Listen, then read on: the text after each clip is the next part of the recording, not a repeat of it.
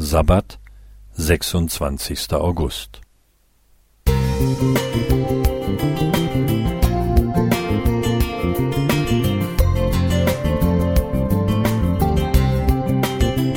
Ein kleiner Lichtblick für den Tag.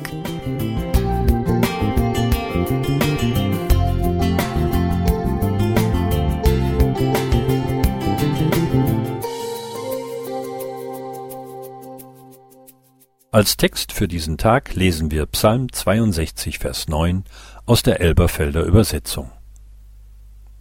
Vertraut auf ihn alle Zeit. Schüttet euer Herz vor ihm aus. Gott ist unsere Zuflucht.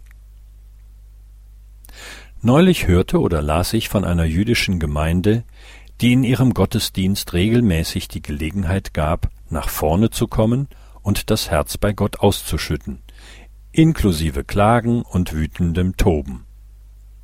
Das wurde so dankbar angenommen, dass manch einer in seiner Rage dort vorne gestoppt und auf den Platz zurückgezerrt werden musste. Im Judentum hat die Klage vor Gott eine lange Tradition. Da geht es nicht um die Wahrung von Formen oder die richtigen salbungsvollen Worte, sondern es geht darum, ihm unzensiert und mit offenem Herzen alles vorzulegen ob still oder laut schreiend mit geballter Faust. Ein Vorbild dafür sind die Psalmen, die das an vielen Stellen genauso praktizieren. Sie haben wohl ihren Weg in die Bibel gefunden, weil Gott auf echte Worte steht, nicht frisierte oder glattgebügelte. Warum? Weil echte Worte voller Emotionen oder Enttäuschungen immer ein Anzeichen sind, dass man sich innerhalb der Beziehung bewegt und diese eben nicht verlässt.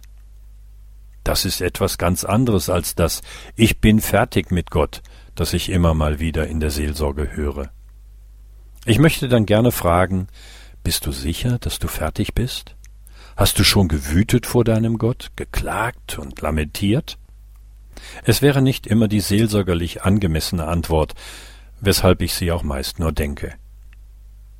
Wie Jakob am Jabok eine ganze Nacht mit Gott rang, so ringen die Psalmisten immer wieder mit ihrem Gott.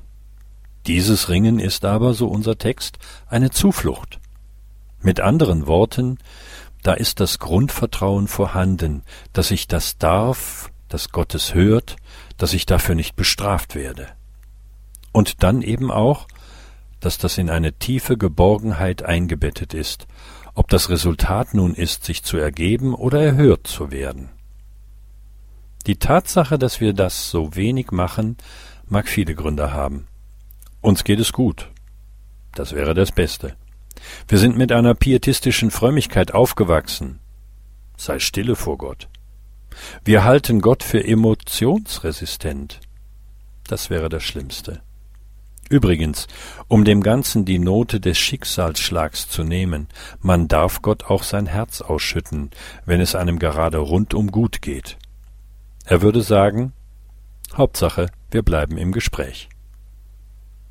Dennis Meyer Musik